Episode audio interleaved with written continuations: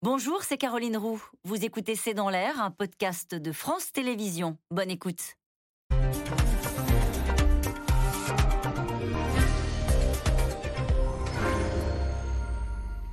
Bonsoir à toutes et à tous. La grève continue dans les raffineries totales. La CGT refuse l'accord négocié la nuit dernière avec la direction. La CGT qui, avec trois autres syndicats, appelle désormais à une extension du conflit avec une grève interprofessionnelle mardi dans les transports, à la SNCF, à la RATP. Et déjà, la grève s'étend chez EDF avec le risque très clair de perturber la réouverture cet hiver des réacteurs nucléaires actuellement en maintenance. Question, y a-t-il un risque d'embrasement social et de grève générale avec en toile de fond l'opposition très forte à la réforme des retraites? Le gouvernement a-t-il raison de jouer la carte de la fermeté en ordonnant la réquisition Et puis, quand la situation reviendra-t-elle à la normale dans les stations-service les vacances de la Toussaint sont-elles d'ores et déjà gâchées? C'est le sujet de cette émission de ce C'est dans l'air, intitulée ce soir Pénurie, blocage et grève générale. Pour répondre à vos questions, nous avons le plaisir d'accueillir Elie Cohen. Vous êtes économiste, directeur de recherche au CNRS. Votre dernier livre, Souveraineté industrielle vers un nouveau modèle productif, c'est chez Odile Jacob. Soisy Kemener, vous êtes rédactrice en chef au service politique de l'hebdomadaire Marianne. Jade Deléprevier, vous êtes journaliste en charge des questions économiques à l'opinion. Et Erwan Bénézé, vous êtes journaliste en charge de l'énergie pour le Parisien aujourd'hui en France. Je précise que demain, euh, votre journal publie un dossier hein, consacré au nucléaire. Et merci de participer à cette émission en direct. Soisy Kemener, question très simple pour commencer. Est-ce que le gouvernement n'a pas vu venir d'abord cette éruption sociale? Est-ce qu'il est inquiet euh, de la situation du pays en ce moment? Pour l'instant, on est encore au gouvernement en train de régler les comptes de la période précédente, c'est-à-dire comment on a pu ne pas voir euh, ce qui allait se passer dans les stations-service. On n'est pas encore en train de se projeter euh, dans une catastrophe sociale on est dans l'attentisme, ils sont un peu dans le brouillard, hein, comme nous tous. C'est-à-dire que la, question, il y a des appels à la grève euh, mardi prochain. dans les stations-service, on voit bien. Alors, il y a d'un côté, pour ce qui est dans les raffineries, pardon, pour ce qui est d'ExxonMobil, il y a un accord qui a été trouvé. La grève est arrêtée pour l'instant. Dans deux raffineries Dans deux raffineries. Chez Total, ça continue et ça semble pas euh, se calmer puisque euh, à Donge, hein, on a déjà vu un syndicaliste s'exprimer pour dire qu'il y avait une grève jusqu'à mercredi, euh, au lendemain de la grande journée d'action sociale qui est prévue mardi, et puis ensuite qu'on verrait. Donc on s'inscrit quand même dans un temps long quand on écoute ce syndicaliste. Le président de la République a dit mercredi sur l'antenne de France 2, il a expliqué aux Français que ça, la situation devrait s'améliorer dans le courant de la semaine prochaine pour l'instant, quand on discute avec euh, euh, des conseillers de l'exécutif ou des membres de l'exécutif, ils sont un peu dans le brouillard. Euh, mais ce qu'ils qui constatent, en tout cas, et c'est ce qu'on ce qu'on m'a répété encore ce matin, l'inquiétude, c'est que très peu de personnes arrivent à bloquer beaucoup. Donc même si on n'a pas un mouvement social de grosse ampleur, populaire, là on voit les Français sont un peu partagés, hein, les sondages le montrent, euh, il y a quand même des capacités de blocage qui sont très importantes. Euh, il y a effectivement l'essence, il y a la question des trains, hein, puisqu'il y a un appel à la grève SNCF pour mardi, euh, il y a la question des transports en région parisienne qui est toujours une question très sensible. Donc voilà, il y a beaucoup de beaucoup d'attentes, mais ce qu'on sait, c'est qu'Elisabeth Borne passe énormément de temps au téléphone, à la fois avec euh, l'équipe dirigeante de Total et avec les syndicalistes. C'est à Matignon que ça se passe et que, la, Première ministre, qui a été choisie pour ça, hein, pour sa capacité à dialoguer avec les uns et les autres, ancienne ministre du Travail, euh, s'occupe d'essayer de régler ça. Pour l'instant, c'est pas réglé. Mmh. Cohen, ce qui est inquiétant pour le gouvernement, c'est que les Français trouvent que les grévistes pose un vrai sujet. 54, enfin une majorité, 54% des Français trouvent légitimes les revendications salariales des grévistes de Total et d'ExxonMobil.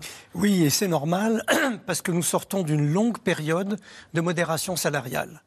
Au fond, ce qui s'est passé euh, en France, en Europe et ailleurs, c'est que euh, les pressions de la mondialisation, les problèmes de compétitivité ont fait qu'il y a eu une espèce d'accord tacite pour geler le partage de la valeur ajoutée. En gros, euh, il n'y a pas eu d'évolution significative de la part des salariés et de la part des entreprises. Simplement, avec le temps, bah, les Français constatent que leur pouvoir d'achat réel n'a pas véritablement augmenté. Et donc, euh, lorsqu'il y a une période d'accélération de l'inflation, ce, sujet devient particulièrement aigu. Bah, les Français, ils sont comme nous tous, ils regardent la radio, à la télé, et qu'est-ce qu'ils entendent? Ils entendent que la hausse des prix est supérieure à la hausse des salaires et que donc ils perdent du pouvoir d'achat. Ce que les épargnants entendent, c'est que euh, la hausse des taux actuellement est supérieure à ce qui leur est versé pour leur épargne. Et donc, ils perdent. Donc, à la fois les épargnants et les salariés perdent. Et donc, à l'occasion d'un conflit qui illustre bien les scénarios classiques de dramaturgie sociale à la française. Ah, vous trouvez que c'est un grand classique Ah oui, c'est un grand classique. Vous avez au départ euh, un noyau professionnel soudé. Ça peut être des cheminots, ça peut être euh, là des raffineurs euh, qui partent flamberge au vent et qui, à 45, arrive à paralyser. Avec une forte capacité de nuisance. Une forte capacité de mobilisation. Euh, à ce moment-là, euh, on constate la faiblesse dramatique du dialogue social à la française, puisque vous avez une direction d'entreprise autiste qui dialogue avec une direction syndicale autiste. Et donc, ça fait que le, le problème de la diffusion euh, se développe. Et puis après, l'État l'État qui est le garant de tout, l'État qui est notre, notre papa, notre maman, tout intervient pour dire alors il faut que les choses rentrent dans l'ordre. Mais à ce moment-là, on lui dit ah oui, mais de quel droit euh, vous, nous, vous intervenez pour stopper euh, un droit légitime? Et dans ce cas, le gouvernement ne peut s'en tirer qu'en s'avançant au-delà de son domaine de compétences, ce qu'a fait par exemple Bruno Le Maire en disant bah oui, il faut augmenter les salaires euh, et Total devrait s'y mettre absolument. Quand on a les moyens, il faut absolument augmenter les salaires. Mais de combien, de, dans quel contexte et quel type de salaire faut-il augmenter et de quoi sont faits les bénéfices de Total? Il n'y aura pas de, il y aura pas de question, il n'y aura pas de problème là-dessus. Chacun sait ou devrait savoir que la quasi-totalité des bénéfices de Total viennent de l'exploitation de pétrole et de gaz à l'étranger, et que si donc il y a des surprofits, de Total, c'est des surprofits qui sont faits au détriment du Gabon, au détriment du Nigeria, au dépens des pays dans lesquels ils produisent du pétrole. Y a bien une Pas à cause du travail des salariés français. On se dit que s'il y a bien une entreprise qui peut au moins compenser cette inflation, c'est bien Total. Ah, tout à fait. C'est pour ça que, pour ça que j'ai dit une direction autiste face à une autre direction autiste. Oui, je pense que Total aurait, dû, aurait été bien avisé de régler le problème plus vite et plus tôt, au lieu de se donner en spectacle avec ces hausses de dividendes ou ces hausses de salaire du patron. Franchement, je ne sais pas s'il y a des directions de la communication dans ces entreprises. Ah Jade de l'éprevier. Alors, euh, sur le, fond, euh, les Français peuvent entendre, et on l'a dit, hein, qu'il y ait des revendications salariales. En revanche, euh, sur la forme, là, il y a un rejet très fort, c'est ce sondage Odoxa. 65% des Français soutiennent la, réquisition. c'est ce, dont parlait Soisy Kemener, c'est au fond ce petit, un petit noyau qui a un, pouvoir de nuisance qui paraît démesuré, c'est ça qui, ne passe pas? Bah, c'est vrai qu'en ce moment, tous les, Français ou les salariés aimeraient euh, renégocier leur salaire pour que ça suive euh, l'inflation, mais tous n'ont pas le pouvoir de nuisance euh, qu'ont aujourd'hui, en effet, les, grévistes qui bloquent. Donc, ce qu'on voit, c'est qu'il y a vraiment un, rapport de force en ce moment dans la, négociation salariale chez les pétroliers. Et en fait, que font, enfin, que font les grévistes C'est qu'ils prennent en otage, entre guillemets, en effet, grâce au fait que l'essence est vitale pour l'économie du pays et de tous les autres travailleurs ils prennent un peu en otage tous les autres travailleurs. Et eux, quand ils renégocient leur salaire, ils n'ont pas forcément ce pouvoir de négociation, enfin ce, pouvoir euh, de nuisance. Les, salariés, le reste, les salariés, c'est ce que dit Laurent Berger, hein, euh, l'infirmière dans... libérale, elle. Exactement. Et aujourd'hui, on voit bien l'importance qu'a euh, l'essence dans nos économies, c'est-à-dire qu'il y a des infirmières libérales, des aides à domicile qui ne peuvent pas travailler, donc c'est vraiment vital. Les ambulanciers, enfin énormément de gens, ces trois, trois salariés sur quatre vont au travail en voiture et tous ne peuvent pas télétravailler. Donc on voit à quel point, euh, en effet, c'était un conflit qui était dans une entreprise, comme toutes les entreprises peuvent le connaître, mais c'est toute la France aujourd'hui qui, se retrouve euh, voilà, dans, le même, dans le même bateau. Hum. Euh, Erwan Benezé, c'est vrai qu'on parle d'une France prise en otage. On voit aussi des scènes de violence dans les stations-service. Ben c'est vrai qu'on se rend compte de notre dépendance au pétrole avec un stress à tel point que maintenant l'essence, on, on est prêt à le payer. C'était votre journal ce matin qui disait qu'il y avait des stations qui le vendaient à 3 euros. Vous avez trouvé une station et, les gens sont tellement contents de l'avoir qu'ils le payent 3 euros. Euh, là, pour le coup, effectivement. Et d'ailleurs, euh, Anis Pannier-Runacher a expliqué que la DGCRF, euh, donc la, la, direction de la concurrence va regarder. Alors, non pas si ils sont, c'est réglementaire ou pas, puisque c'est des, petites, des pompistes indépendants, donc ils ont le droit d'augmenter les prix, mais de savoir s'ils ont répercuté quand même, notamment la ristourne gouvernementale comme il le fallait, ah. ou pas, parce qu'on a quand même 30 centimes d'euros du gouvernement. Total Énergie en a rajouté 20 centimes, ça faisait 50 centimes, d'où peut-être l'effet d'aubaine qu'on a, qu'on a pu observer, ça se discute. Euh, mais effectivement, on a observé qu'il y avait des, euh, certaines stations essence qui euh, c'est la loi de l'offre et la demande aussi. À partir du moment où il y a énormément de demandes, bah, ils, sont montés effectivement à quasiment 3 euros. Et c'est en décalage avec le discours politique qui consiste à chasser la voiture, à dire la voiture c'est ringard, euh, à dire on va s'en passer en 2035. On s'aperçoit que quand on l'a pas, euh, la France entière est paralysée, on peut même plus partir en vacances et on se dit qu'est-ce qu'on va faire avec les enfants à la Toussaint? Parce que la France n'est pas préparée. les infrastructures ne sont pas préparées pour se passer euh, de, de, carburant fossile, hein, le diesel et essence. Et là, on s'en rend compte dans notre chair. Ah, ah bah alors là, euh, c'est même pas toutes les raffineries, hein, euh, c'est une partie des raffineries. on, importe aujourd'hui 50% du carburant pour essayer de compenser. Et j'ai interrogé il y a quelques jours un syndicaliste qui lui-même était étonné au regard de, du nombre de raffineries qui étaient arrêtées qu'on on en arrive à cette situation de blocage. Lui-même, qui était vraiment un vieux de la vieille, ne comprenait pas. Il se disait, il, ne comprenait, il disait, il y a un problème logistique, euh, mais ça montre sans doute que euh, les infrastructures, y compris de distribution euh, de, carburant, ont changé puisqu'on a fermé quand même pas mal de raffineries, ah. et on se rend compte que ce pouvoir de blocage dont on parlait tous là, s'est encore amplifié ces dernières années, puisque comme il y a moins de raffineries, dès qu'il y en a une qui est bloquée, ça a un effet amplificateur qui est encore plus important qu'avant c'est sans doute la raison pour laquelle l'ancien président de l'UFIB, Jean-Louis Chilansky, que vous interviewez tout à l'heure... Il a dit qu'il n'avait jamais vu une France aussi bloquée. J'ai été étonné, parce que, effectivement, vous parliez de 2010. 2010, on, en était arrivé à des réquisitions assez euh, rapidement, c'était sous euh, euh, Sarkozy, et lui-même disait, moi, j'avais jamais vu ça. Effectivement, parce que notre dépendance dont, vous parliez au carburant, elle a encore augmenté, alors qu'on a en ligne de mire l'horizon 2035 avec le passage électrique on, en est encore très très loin. Alors, des accords salariaux ont donc été euh, trouvés la nuit dernière entre euh, deux syndicats majoritaires et la direction de Total. Mais la grève se poursuit dans cinq raffineries parce que la CGT n'a pas accepté donc les 7% d'augmentation proposés par le groupe pétrolier. La CGT, qui avec trois autres syndicats, a lancé un préavis pour une grande journée de grève dans plusieurs secteurs mardi prochain. Sujet de Constance Meyer, Dominique Lemarchand et Julien Launay. De lever des piquets de grève à l'horizon. Aujourd'hui, la CGT a reconduit le mouvement chez Total Energy. Cinq sites du groupe pétrolier sont toujours bloqués, dont celui-ci à Donge. Le personnel mobilisé n'entend pas abdiquer sur la question des salaires. On voit qu'il y a certains PDG qui s'augmentent de 52%. Aujourd'hui, euh, encore une fois, la part du gâteau était partagée. Ce que les salariés demandent, c'est simplement leur dû. Il est grand temps et qu'on généralise le mouvement et que ça s'étende sur d'autres corporations de métiers. Détermination affichée par les grévistes après l'échec de la réunion d'hier soir au siège de Total Energy. Comme les autres partenaires sociaux, la CGT était conviée par la direction à la table des négociations. Au milieu de la nuit, elle a choisi de claquer la porte. Euh, on a assisté globalement à une mascarade. On, a une direction qui nous a convoqués à 20h et finalement on se rend compte que c'était surtout un coup de com pour, euh, aujourd'hui euh, expliquer à l'opinion publique et au gouvernement qu'ils font des efforts. Nous, ce qu'on constate aujourd'hui, c'est que sur le contenu, clairement, le compte n'y est pas. On a, une, on a une direction qui avait les moyens pourtant d'aller convaincre les grévistes de reprendre le travail. Aujourd'hui, clairement, les propositions qui sont sur la table, elles sont largement insuffisantes. Eux réclamaient 10% d'augmentation salariale. La direction a proposé 7% avec une prime allant de 3 000 à 6 000 euros. Suffisant pour la CFDT et la CFE-CGC. Les organisations majoritaires ont donc signé l'accord.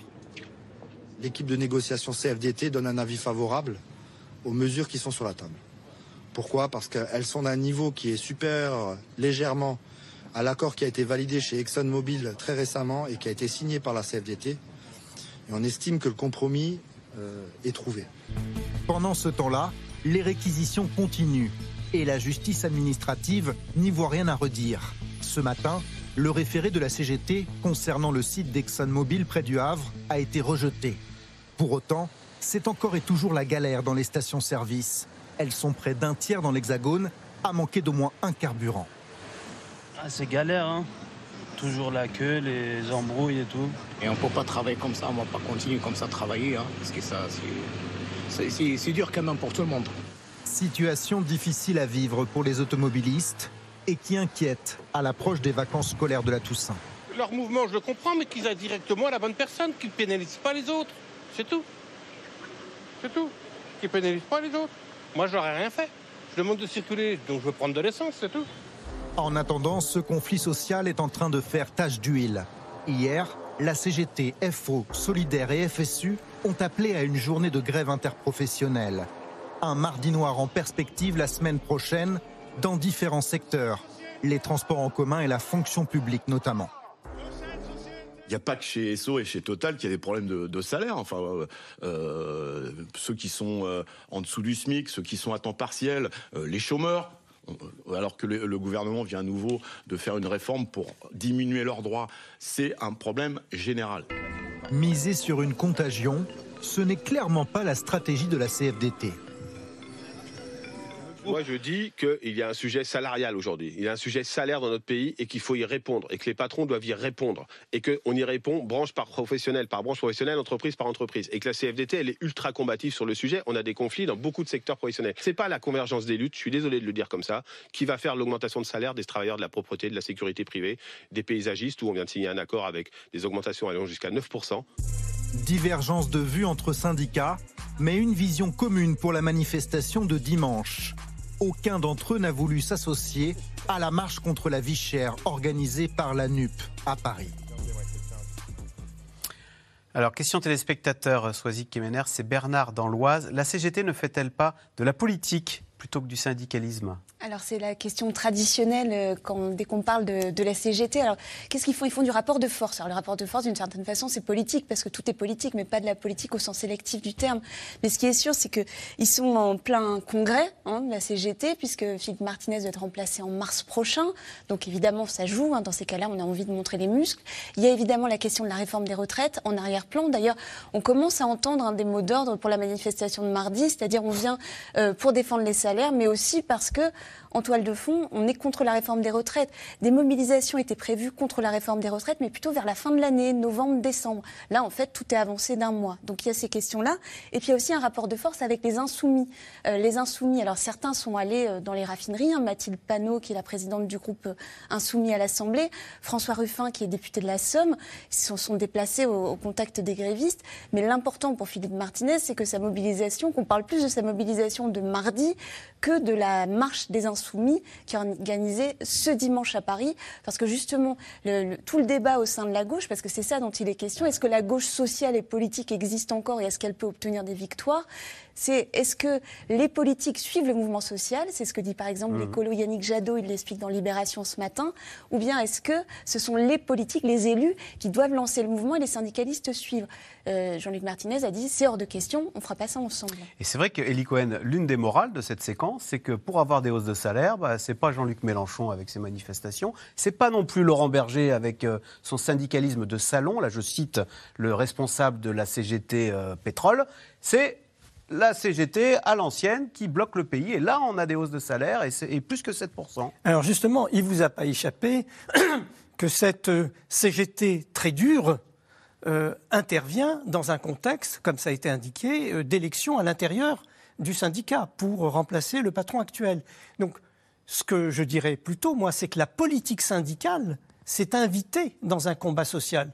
La politique syndicale, c'est quoi? C'est qu'une fraction minoritaire mais radicale de la CGT chevauche le conflit actuel pour éviter qu'une ligne centriste modérée ne puisse l'emporter euh, Parce que la, la, successeur de. C'est une femme. devait être une, enseignante. Une, et ça, ça ne plaît pas aux ouvriers ah bah, non, euh, ça plaît pas pétrole. Du tout à la fraction, à la fédération de la chimie, qui a toujours été beaucoup plus radicale. Qu'est-ce qu'il reproche à, Elle s'appelle Marie Buisson. Qu'est-ce qu'il lui reproche? Bah, Il lui reproche d'entrer dans une logique de composition euh, avec le patronat, de négocier des accords, de chercher des alliances avec les autres syndicats. Il lui reproche de ne pas s'aligner sur un combat pur et dur pour le syndicat qui lui-même est articulé à une opposition politique qui est celle des insoumis.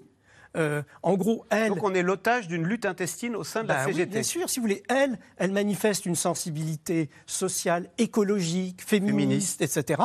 Là où euh, la fraction irréductible de la CGT euh, chimie et plus dans une logique d'affrontement, de confrontation pure et dure. Certains ont pu parler euh, d'une fraction stalinienne de la CGT. Et Jade de l'Éprevier, est-ce que aussi la morale de tout ça, pour revenir, c'est que c'est la prime à la grève, c'est la prime au mouvement dur et que Laurent Berger, qui a critiqué en plus ce mouvement, il pourrait y perdre des plumes avec son, je reprends l'expression du patron de la CGT Chimie, avec son syndicalisme de salon.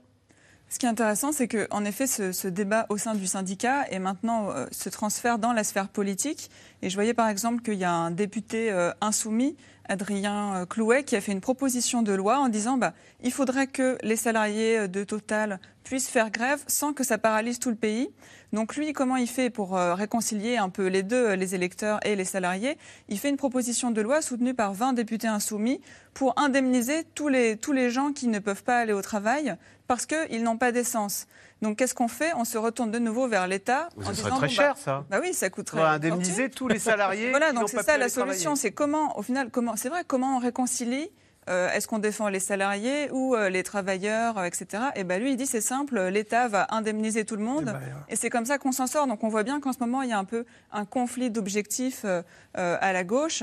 Et ça, c'est une des manières un peu de, de s'en sortir. Mais c'est vrai que cette question, c'est vraiment transvasé dans le domaine politique. Avec un petit aspect supplémentaire, c'est que euh, le premier quinquennat d'Emmanuel Macron s'était illustré par euh, un désintéressement des, corps intermédiaires de la part du, gouvernement.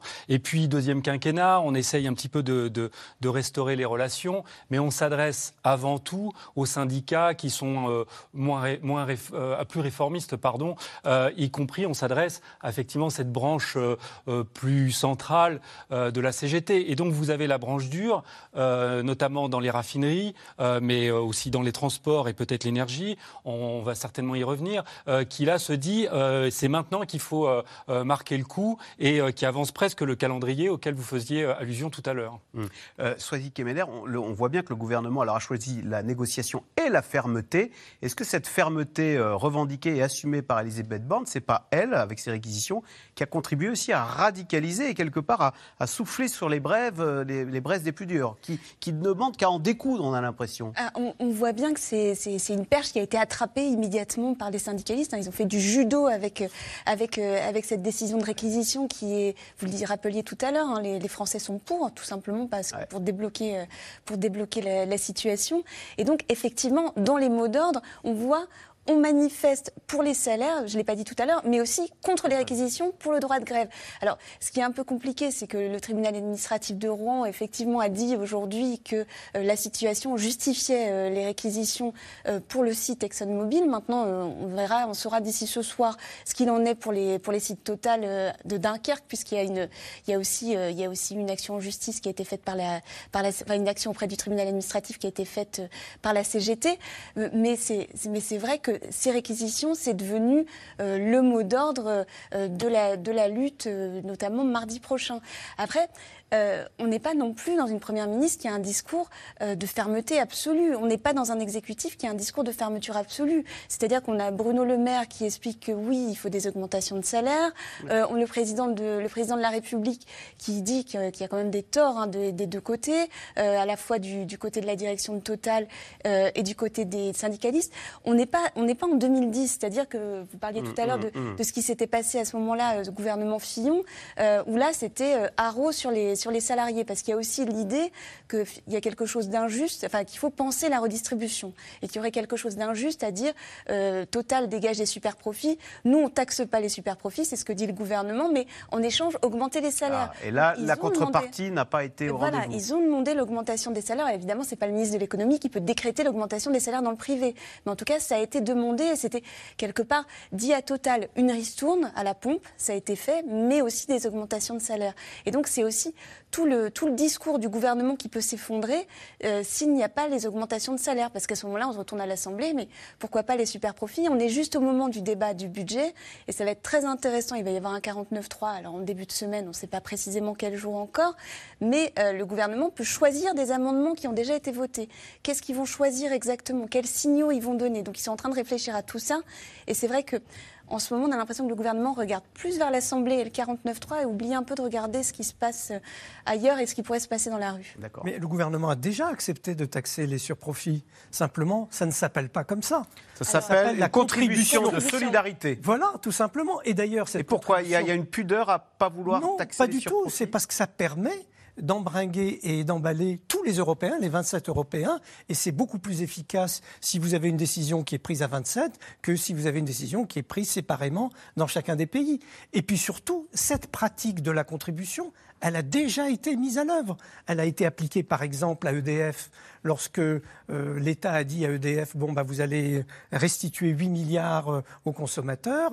Elle a été déjà appliquée euh, dans d'autres domaines, par exemple pour les producteurs d'énergie renouvelable, comme ils vendent leur- le prix de leur électricité à un prix particulièrement élevé, il y a un mécanisme qui les oblige à restituer à l'État une partie de la différence entre le prix garanti et le prix qu'ils ont pris sur le marché. Donc ces mécanismes de restitution, je crois de mémoire, le dispositif actuel de protection coûte 45 milliards à l'État, mais il en récupère 18. D'accord. Donc on va aller au-delà de ce processus euh, de récupération. J'ai hâte de les premiers. Est-ce que maintenant, le, d'ailleurs, le Total et le gouvernement vont poursuivre leur, leur ristourne? D'ailleurs, on dit que cette ristourne a peut-être été euh, le, le début. de- Est-ce que c'était une bonne idée? Est-ce que c'est pas ça le début de, de la pénurie qu'on vit actuellement Elle vient pas en partie de cette ristourne C'est vrai qu'avant même le mouvement de grève, euh, la première semaine euh, de septembre, quand Total avait commencé sa, sa remise carburant euh, de 20 centimes qui s'ajoutait à celle de l'État de 30 centimes, ils avaient vu en fait une surfréquentation dans leur station de 80%. Ah. Enfin, c'est énorme.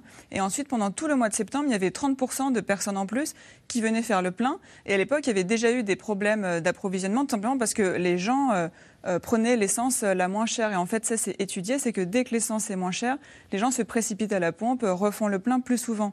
Donc ça a pu jouer un rôle. Et encore aujourd'hui, le gouvernement, euh, on ne sait pas exactement à quel point euh, comme vous le disiez, est-ce que c'est que les contraintes d'approvisionnement qui font que en station euh, c'est la pagaille, ou est-ce qu'il y a aussi un effet psychologique qui a pu commencer avec cette ristourne carburant où les gens se sont précipités à la pompe Aujourd'hui, c'est probablement aussi la peur de manquer qui fait que des personnes euh, à qui il manque juste une ou deux barres euh, d'essence, par exemple, vont quand même refaire la queue pour euh, refaire le plein. Mais c'est vrai que c'est une vraie La question. psychologie explique beaucoup euh, la, la force beaucoup. de la pénurie. En fait, une pénurie peut se créer sans raison et s'auto-entretenir euh, toute seule. Donc euh, là, c'est un peu le danger actuel. Et c'est pour ça que même si les contraintes d'approvisionnement sont résolues, on n'est pas sûr que le- la pagaille en station va se résoudre aussi facilement et aussi rapidement, parce qu'il suffit que les gens continuent à craindre de manquer pour qu'ils fassent le plein beaucoup plus souvent. Et il y a aussi toute la question du calendrier en fait de l'extinction des remises carburant, parce que techniquement, la remise à la fois de l'État et de Total doit baisser à partir du 1er novembre. Donc là, on a tout à, à supposer que les personnes vont se précipiter faire le plein la veille pour avoir l'essence moins chère tant que c'est encore possible. Et elle doit s'éteindre au 31 décembre. Donc pareil, ce sera un réveillon au son des klaxons où tout le monde essaiera d'avoir euh, son jerrycan euh, moins cher. il y a un petit effet pervers dans le comportement du fait de ces ristournes. Voilà. Et on va avoir un mois de- d'octobre euh, qui va être compliqué. En Bon, effet, la, la- la mise en place de la ristourne a généré plein de problèmes, mais son extinction Pas risque aussi de générer de nombreux problèmes. Pour, pour l'anecdote, il y a encore une semaine, euh, euh, Total Energy expliquait un peu en, en off que bah, le meilleur moyen d'éviter cet appel, euh, ou en tout cas le fait que les automobilistes se précipitaient dans leur station, c'était que les concurrents eux aussi proposent une ristourne pour que tout le monde soit à peu près au même niveau et qu'on on arrête de voir les automobilistes se précipiter euh, dans, dans leur propre station. Euh, je rebondis à ce que dit Sauf que Jacques. les, les concurrents disent nous, on va bien faire la ristourne, mais financée par Total. Mmh. Parce que, alors, Exactement. bon, On l'a total. euh, total, d'accord. Ouais. Il y, a un- il y a un autre effet euh, qui va arriver au mois de novembre. Euh, pour l'instant, effectivement, officiellement, ça va être la fin, euh, euh, ou en tout cas, euh, la ristourne va de, de façon progressive. Et inversement, les prix risquent d'augmenter, hein, parce qu'il ne faut pas oublier que l'OPEP Plus a euh, déclaré la diminution de, sa production quotidienne de 2 millions de barils jour, donc moins d'offres euh, fait pour une demande euh, égale fait augmenter les prix. On commence à déjà voir euh, les, prix euh, du pétrole brut augmenter. Cette, cette, réduction va commencer à s'impacter au mois de novembre. on va revoir l'essence au-delà de 2 euros, là, vous êtes en train de nous dire, très vite. On risque. on risque. Et effectivement, là, les, les, regards seront braqués sur le gouvernement de savoir ce qu'il va décider de faire. Il a déjà provisionné 1,8 milliard d'euros pour éventuellement prolonger cette ristourne. 1,8 milliard d'euros, ça ne sera pas suffisant, ça c'est ça. Avec le risque de voir des particuliers qui stockent chez eux de l'essence dans des jerrycans. Et on en revient à ce que disait Jade, avec cet effet Tant qu'elle est euh, en dessous de 2 euros. Non, alors sur le marché du pétrole, il faut juste ajouter quelque chose. C'est vrai qu'il y a un effet de restriction de l'offre avec l'accord entre l'Arabie saoudite et la Russie. Et on décidé de refermer le robinet. Voilà. Mais en même temps, il y a un effet de demande, puisque comme la Chine connaît une récession, une quasi-récession économique, la demande d'énergie de la part de la Chine est moindre. Et donc, ce qui nous a permis de tenir jusqu'à présent, c'est que euh, ben, la contraction de l'offre a été compensée par la contraction de la demande. C'est pour ça qu'on n'a pas eu d'envolée. Mais si, effectivement, la Chine se remettait à repartir très rapidement, et si elle entraînait avec elle notamment les pays émergents, alors ça changerait. Ce que je dois dire quand même, pour conclure là-dessus, c'est que le FMI a sorti ses prévisions qui ne sont pas bonnes. ne sont pas bonnes. Ce qui nous attend, c'est davantage un ralentissement économique général, voire une récession dans les pays émergents, plus qu'une reprise rapide. Mais ce que vous disiez, Swazig Kemener, c'est que le gouvernement était, euh, avait un sujet électricité, un sujet gaz, il pensait, et il avait oublié le sujet pétrole qui est revenu du coup en boomerang avec... Euh, avec ces, grèves. Alors, le sujet électricité en tous les cas. Depuis plusieurs jours maintenant, une partie des salariés de huit centrales euh, nucléaires françaises sont également en grève. Et c'est une situation qui inquiète évidemment à l'approche de l'hiver, d'autant que plus de la moitié des réacteurs, on le sait, sont actuellement à l'arrêt pour réparation. Une équipe de C'est dans l'air a pu se rendre dans une centrale nucléaire, la centrale de Belleville, où un réacteur sur deux est en maintenance. Et vous allez le voir, il s'agit, ces opérations de maintenance, d'opérations très complexes. Reportage.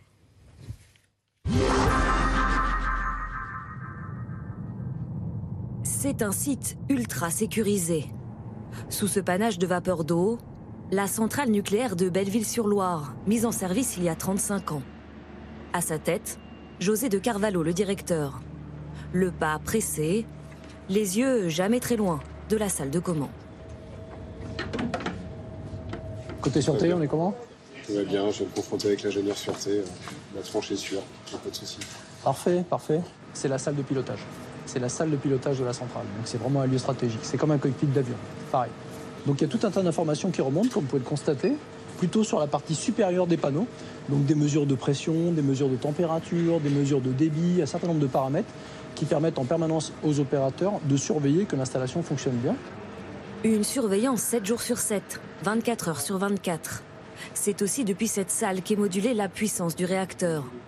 Baptiste Marcoing est le chef d'exploitation. Les barres peuvent descendre en mode automatique ou en mode manuel actionné par nos opérateurs pour réguler la puissance du réacteur en fonction des besoins du réseau. Ça peut s'entendre que la nuit, euh, le pays a besoin de moins d'électricité. Et ça nous arrive la nuit de baisser la puissance et de reprendre une puissance pleine charge euh, sur, euh, sur le début de matinée, quand les usines redémarrent, des choses comme ça.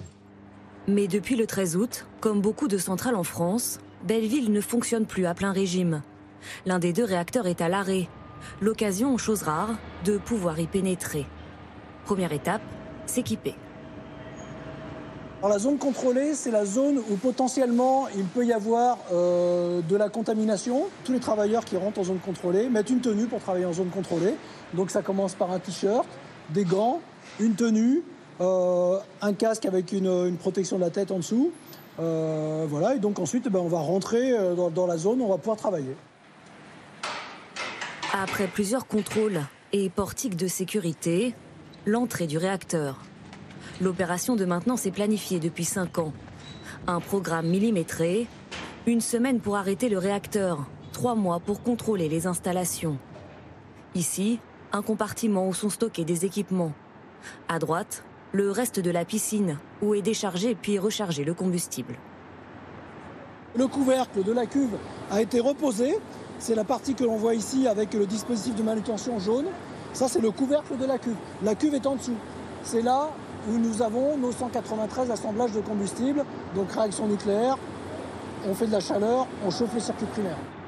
Date programmée pour la remise en route du réacteur, le 16 novembre. Retour en zone non nucléaire. 3, 2, 1, non contaminé. L'arrêt du réacteur est l'occasion de faire une révision complète des installations. En tout, plus de 10 000 opérations. Dans la salle des machines, ces gigantesques turbines transforment la vapeur en énergie mécanique, puis électrique. Julien Cartier supervise le chantier, là encore très sécurisé. Là, on tourne à 1500 tours euh, minute. Donc euh, sur, une, sur une pale, vous voyez le, le diamètre du rotor, on, on- on imagine un peu la vitesse. Donc euh, voilà, c'est des pièces qui tournent très vite. Il ne faudrait pas qu'un élément passe à l'intérieur. Ça reste mécanique. En tout, 6 à 8 semaines de travail. Des opérations lourdes, répétées à l'échelle de chaque centrale. Mais cette année, il y a embouteillage au niveau national. Il y a trois raisons qui font que nous avons beaucoup de maintenance actuellement. La première, c'est la crise sanitaire qui nous a conduit à relisser notre programme d'arrêt. Le deuxième, c'est le programme Grand Carénage que nous déroulons depuis 2014 et qui nous amène sur beaucoup d'unités à faire euh, des, visites décennales qui durent de 6 à 8 mois. Et donc nous sommes obligés de les lisser et d'en programmer certaines durant la période hivernale. Et la troisième raison, c'est le phénomène de corrosion que nous avons découvert en fin d'année dernière à Civaux qui nous a conduit, par mesure de précaution, à arrêter des réacteurs pour contrôler et réparer. Dans quelques semaines, le site de Belleville-sur-Loire sera de nouveau totalement opérationnel. Pour s'en assurer, il suffira de jeter un coup d'œil du côté de la centrale pour observer non pas un seul, mais bien deux panaches de vapeur d'eau s'échappant dans l'atmosphère. Alors, question téléspectateur, euh, Elie Cohen, c'est Pierre dans le Cantal. Le mouvement de grève des salariés d'EDF pourrait-il causer des coupures d'électricité chez les particuliers? Ça, c'est la solution extrême. Avant ça, il y a toute une série d'étapes intermédiaires.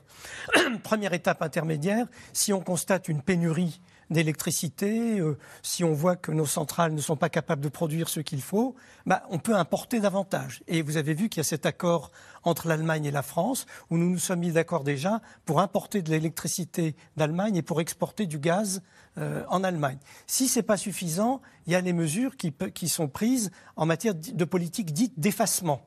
C'est-à-dire un certain nombre d'entreprises et maintenant de particuliers ont pris l'engagement de baisser euh, leur consommation, voire d'arrêter complètement la production sur certaines lignes pour libérer de la capacité, pour qu'on puisse donner de l'électricité davantage aux sites prioritaires. Donc ça, c'est euh, le deuxième moment. Et puis le troisième moment, il y a les alertes euh, que le, RTE euh, lancera et que relayé par Enedis pour nous inciter collectivement à euh, baisser notre consommation à certains moments et les délestages et les coupures ne sont envisagés qu'au terme de ces trois périodes. C'est des, des stages tournants. Euh, on table, euh, Erwan Benezet, Emmanuel Macron a annoncé la réouverture de tous les réacteurs français pour cet hiver. Euh, avec là, il y a, des, grèves là dans huit, euh, dans, euh, dans huit centrales. Est-ce que ces grèves ne vont pas retarder les travaux de maintenance et vont rendre illusoire l'idée que tous les réacteurs euh, seront réouverts cet, cet hiver? Alors pour être précis, c'est tous les réacteurs réouverts au sortir de l'hiver, ce qui est déjà un petit peu, euh, ça donne un peu plus de champ, mais Mais c'est l'hiver qu'on a besoin d'électricité. Exactement. C'est pour ça que je voulais pointer ce, ce- cet aspect-là. Dans, dans le reportage qui a, qui a- qui a été fait à Belleville, le directeur du site hein, réexplique un petit peu tout ce qui a chamboulé euh, la maintenance des réacteurs, la crise sanitaire qui a décalé euh, une partie euh, de la maintenance, le grand carénage euh, suite à Fukushima en 2011. euh, on a revu les normes euh, et, euh, et il, il y a des travaux qui sont gigantesques. hein. Le grand carénage est estimé, le, le coût du grand carénage est estimé à, à près de 100 milliards d'euros. Euh, donc c'est vraiment un chantier gigantesque. Et puis donc il y a les problèmes de corrosion et qui ont été observés à Civaux et qui font que euh, bah, là aussi il y a des réacteurs aujourd'hui une quinzaine hein, sur les 25 qui sont arrêtés, euh, une quinzaine qui ont des problèmes de corrosion et sur lesquels il faut faire des travaux Donc, est-ce qu'il supplémentaires. va falloir muscler les mesures d'économie d'électricité qu'on nous a annoncées lors du plan sobriété Ou est-ce que tout va bien euh, Il n'y aura pas besoin de nous demander davantage d'efforts Alors, électricité? muscler le, le plan sobriété, selon moi, il faudrait bien plus que le muscler parce que je pense qu'il n'est absolument pas à la hauteur, euh, malheureusement, du défi. On est sur de l'incitatif. Il y a des tas de, de pans de, de- de consommation d'énergie. Euh, Je pense notamment aux écrans publicitaires. Il y en a 55 000 en France aujourd'hui dans les transports en commun. Chaque écran consomme entre 1 à l'équivalent de 1 à 2 euh, ménages, la consommation de 1 à 2 ménages sur une année. C'est des- absolument gigantesque. Des publicités qu'il y a dans le métro ou dans Je les gares parle des écrans, des télévisions voilà, le- qui sont allumées. Les abribus? Voilà, exactement. Et donc je pense que quand euh, les usagers sont dans les transports et qu'ils rentrent chez eux et on leur demande de débrancher euh, le- le- leurs appareils en veille ou le- le- le- leurs euh, appareils de, de- de rechargement, leur box, etc., mais qui sont passés par des, d- devant des centaines d'écrans illuminés qui tous diffusent les mêmes euh, messages publicitaires, je ne suis pas sûr que ça les incite à être plus sobres. Donc je pense qu'il faudrait déjà commencer par là. Donc on n'est pas au rendez-vous. Non, on n'est pas au rendez-vous. Et pour répondre complètement à votre question première, effectivement, les problèmes de, de grève, on a vu comment une part, de- une part minime de, de- de salariés pouvait bloquer la distribution de carburant. Et effectivement, là, le gouvernement redoute, notamment dans l'énergie, qu'une part minime de salariés puisse euh, réduire la production et donc l'électricité qui sera disponible sur le réseau avec plusieurs moyens. Les baisses de charge, c'est-à-dire que le réacteur, on le ralentit et il produit, il injecte moins d'électricité qu'il ne devrait.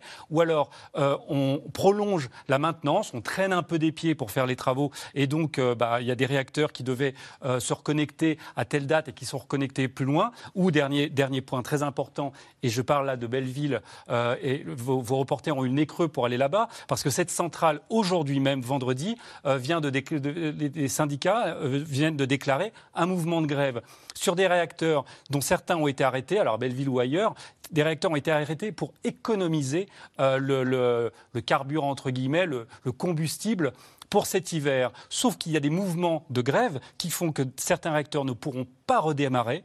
Et donc là aussi, ça va impacter, je réponds à votre question, ça va impacter encore plus que ce, que, ce, que- ce qui n'était prévu. Jade de l'éprevier. En fait, ce qui se passe chez EDF, on pourrait le comparer à ce qui se passe chez Total. Alors, sauf que chez EDF, c'est beaucoup moins visible parce qu'on fait, pour avoir l'électricité, on fait pas la queue dans la station là comme ça.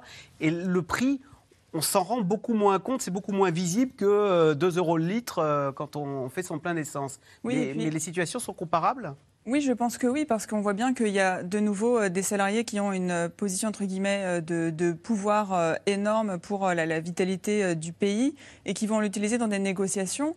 Et c'est intéressant de voir des déclarations des, syndicats aujourd'hui dans le secteur nucléaire qui disent nous, ce qu'on veut, c'est vraiment euh, limiter euh, la production. Enfin, comment dire, c'est vraiment peser. Ah bah, on a la phrase, hein, la CGT, le niveau de production énergétique du pays en décembre et en janvier dépendra du résultat des négociations. On ne peut pas être plus clair. Si on n'est pas content, il y aura moins d'électricité. Voilà, c'est vraiment un but de limiter cette production pour poser sur les négociations.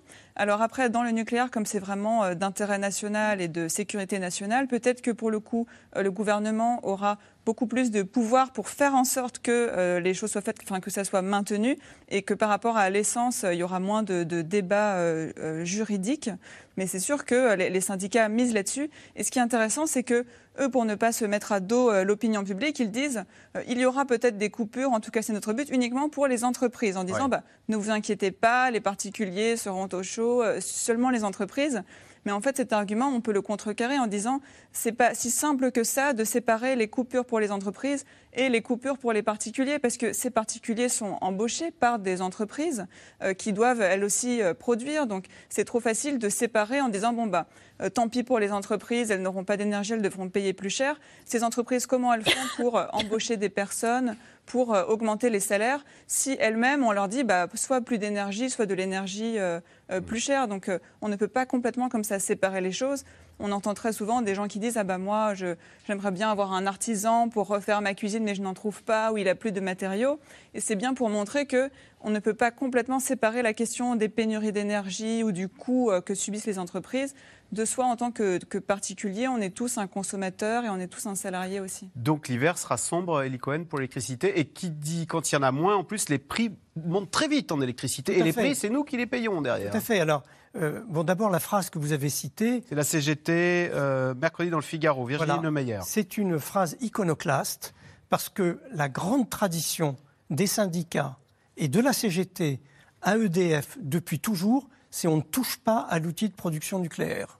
On n'utilise pas la, la sûreté, euh, le fonctionnement de l'outil nucléaire pour un, un combat syndical ou un combat social. On, on a d'autres armes, mais euh, on ne met pas en cause. C'est dire la colère qu'il y a dans C'est dire, c'est dire effectivement la colère et la mobilisation. Alors pour ce qui est du prix, vous dites on ne se rend pas compte du prix de l'électricité. C'est pas comme aller prendre le gaz. Moi, ce qui me frappe, c'est que tous les jours, en allumant la radio et la télé, je vois des petits chefs d'entreprise qui disent ma note d'électricité a été multipliée par 15. J'entends des élus locaux qui disent ma note d'électricité a été multipliée par 30. Donc je suis terrifié parce que j'entends ici ou là sur l'envolée des prix de l'électricité et sur le formidable échec de cette libéralisation euh, du marché de détail de l'électricité, qui se traduit par des acteurs qui sont apparus massivement au moment de la libéralisation, qui ont pour gagner des parts de marché, offert des petits rabais aux consommateurs et qui maintenant abandonnent les consommateurs, leur proposent des hausses de prix faramineuses, ce qui conduit notre président à dire surtout ne signez pas euh, les contrats qu'on vous propose, l'État va venir intervenir pour essayer d'encadrer ce marché.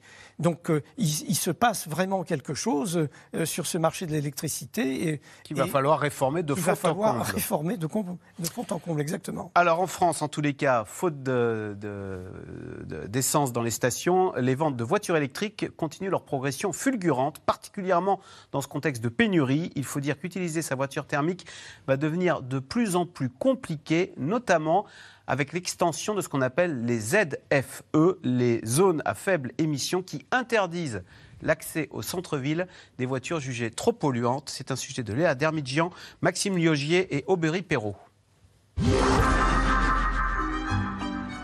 Sur le parking de cette concession automobile, inutile de chercher une voiture électrique disponible. Celle-ci présente ici qui est vendue, qui va pas tarder à partir. Et celle-ci, qui a eu un peu de retard, mais le client a pu avoir sa voiture, heureusement, qui prendra possession dès ce soir, qui est encore une voiture électrique, qui est justement en train de charger pour qu'il puisse partir avec euh, le plein. Ici, actuellement, sur deux concessions, j'ai zéro voiture électrique à proposer aux clients en stock. C'est que du délai et de la commande. L'électrique victime de son succès, Désormais, c'est près de 20% des ventes de cette marque. Des chiffres boostés par la hausse des prix des carburants. Alors l'électrique a fait un bond pour moi réellement au mois de mars 2022, quand il y a eu une augmentation des tarifs du carburant de façon euh, très importante. En un week-end, j'ai vendu tout mon stock de voitures électriques à, à l'époque. Et depuis, ça descend pas. Le boom de l'électrique, largement encouragé par les pouvoirs publics, notamment à Paris. Dans la capitale, le stationnement des motos et scooters thermiques est payant depuis le 1er septembre. Pour certains motards, la mesure ne passe pas. Jean-Marc a donc pris une décision radicale, ne pas payer. Je suis en résistance, là, je suis en désobéissance civique. La moyenne, c'est environ 36 euros par, euh, jour, euh, sur, sur 6 heures, hein, parce que la mairie de Paris considère qu'une journée de travail, c'est 6 heures, donc euh, le stationnement est, réglementé jusqu'à 6 heures. Et donc on arrive à pratiquement 6 euros de l'heure, ce qui est énorme. Rendez-vous compte que le, quelqu'un qui travaille au SMIG, il gagne 8 euros net de l'heure, 8 euros net de l'heure. Les scooters électriques sont eux exemptés. Une mesure inégalitaire et injustifiée selon lui. Car au quotidien, pour Jean-Marc, impossible de rouler à vélo ou de prendre les transports en commun pour mener son activité. L'écologie, c'est important. Voilà. Mais c'est pas en punissant les gens, en les empêchant de rouler, de faire quoi que ce soit, de vivre tout simplement, que euh, ça va changer quelque chose. Donc en réalité, euh, je trouve que la politique de mobilité, euh, voire d'immobilité de la mairie de Paris, elle est très contre-productive. Une mesure devrait pousser encore davantage les automobilistes vers l'électrique. La mise en place des ZFE, les zones à faible émission. C'est en tout cas le pari d'une cinquantaine de grandes agglomérations, dont Rouen, Paris ou encore Grenoble. Dans ces villes, les voitures sont soumises aux vignettes critères, un classement selon leur ancienneté.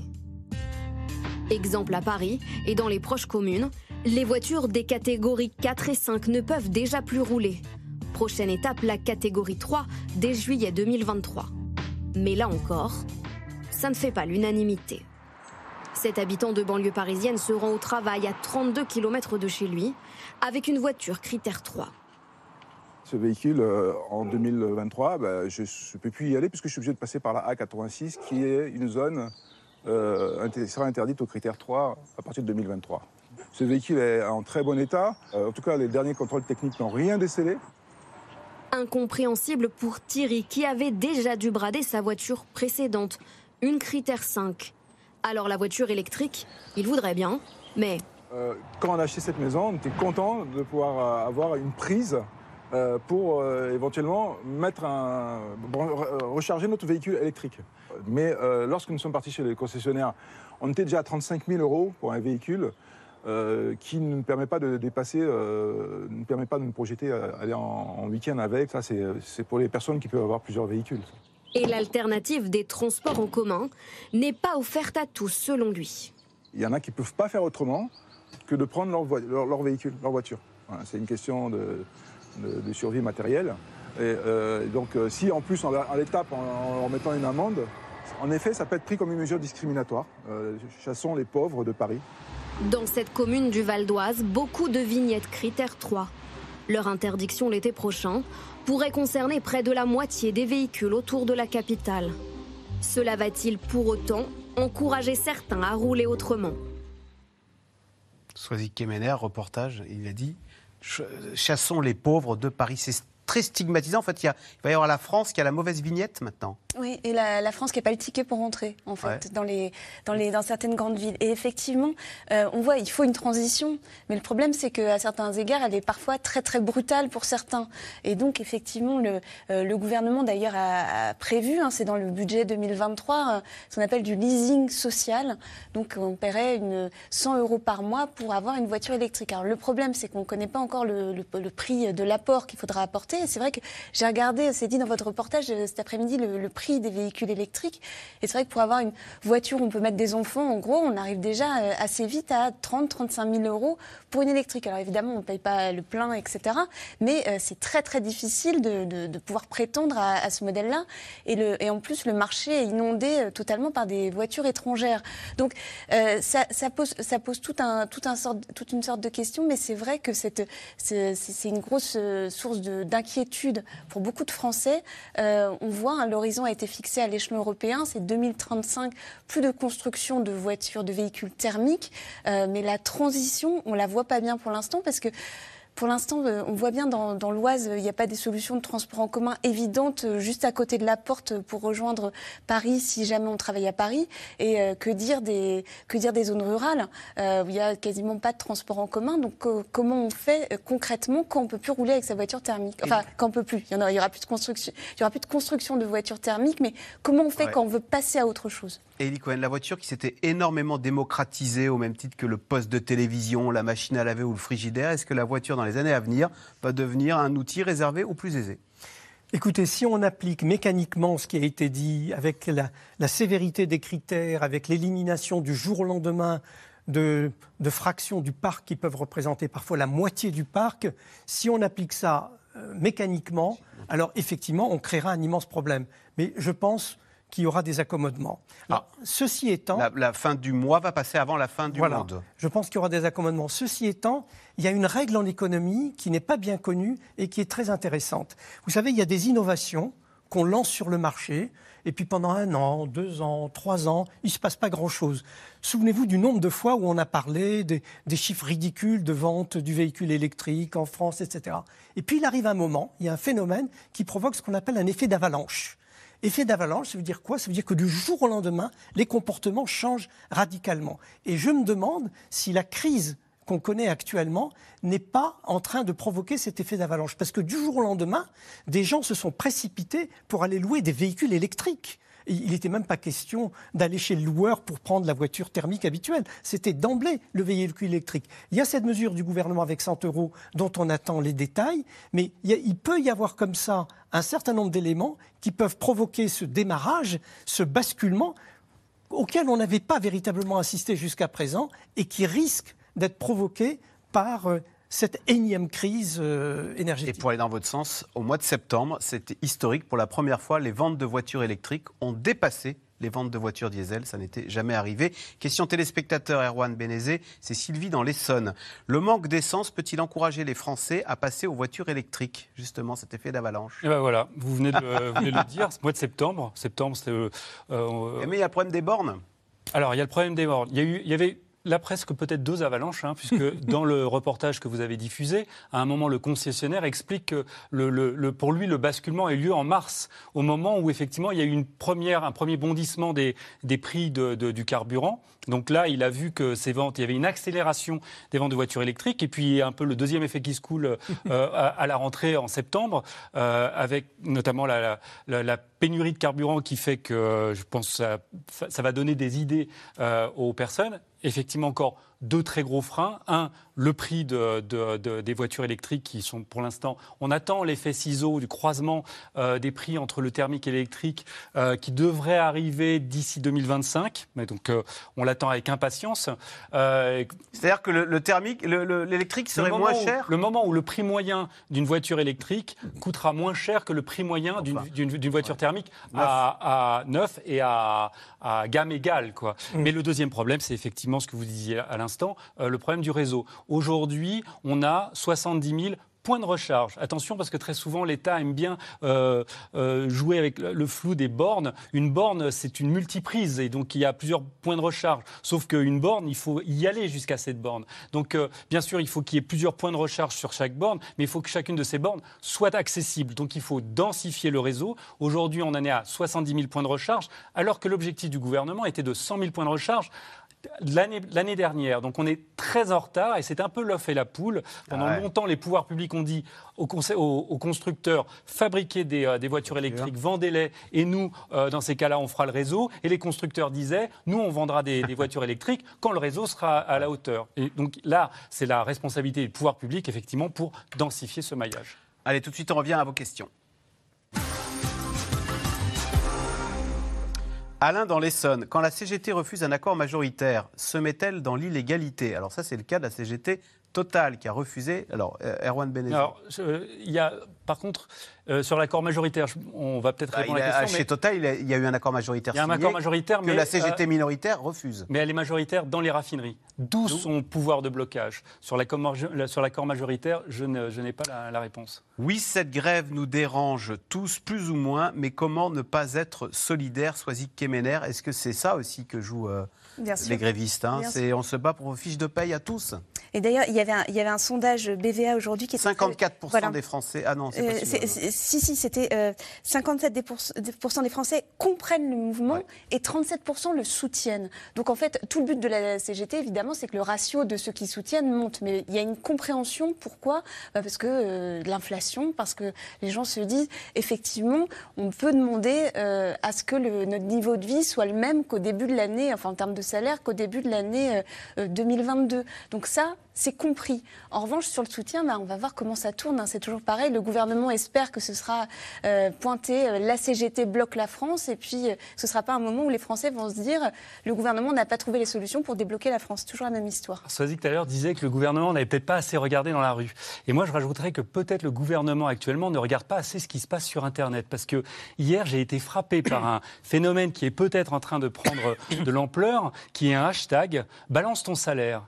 Et vous avez euh, sur euh, ce hashtag des gens qui mettent euh, en ligne ce qu'ils gagnent. Et il y a de quoi être frappé parfois par des professeurs qui vont gagner à, à peine plus du SMIC. Et vous avez ce phénomène qui est Donc en C'est une train façon de... stymatiser les opérateurs des raffineries dont Total a dit. En tout cas, j'irai pas jusque-là. Je dirais que c'est une façon aujourd'hui de, de mettre sur la place publique euh, le, le décalage qu'il peut y avoir entre les, le- les niveaux de rémunération et, et les- et le travail qui est fait. Et donc de, de- généraliser cette revendication de on veut des hausses de salaire.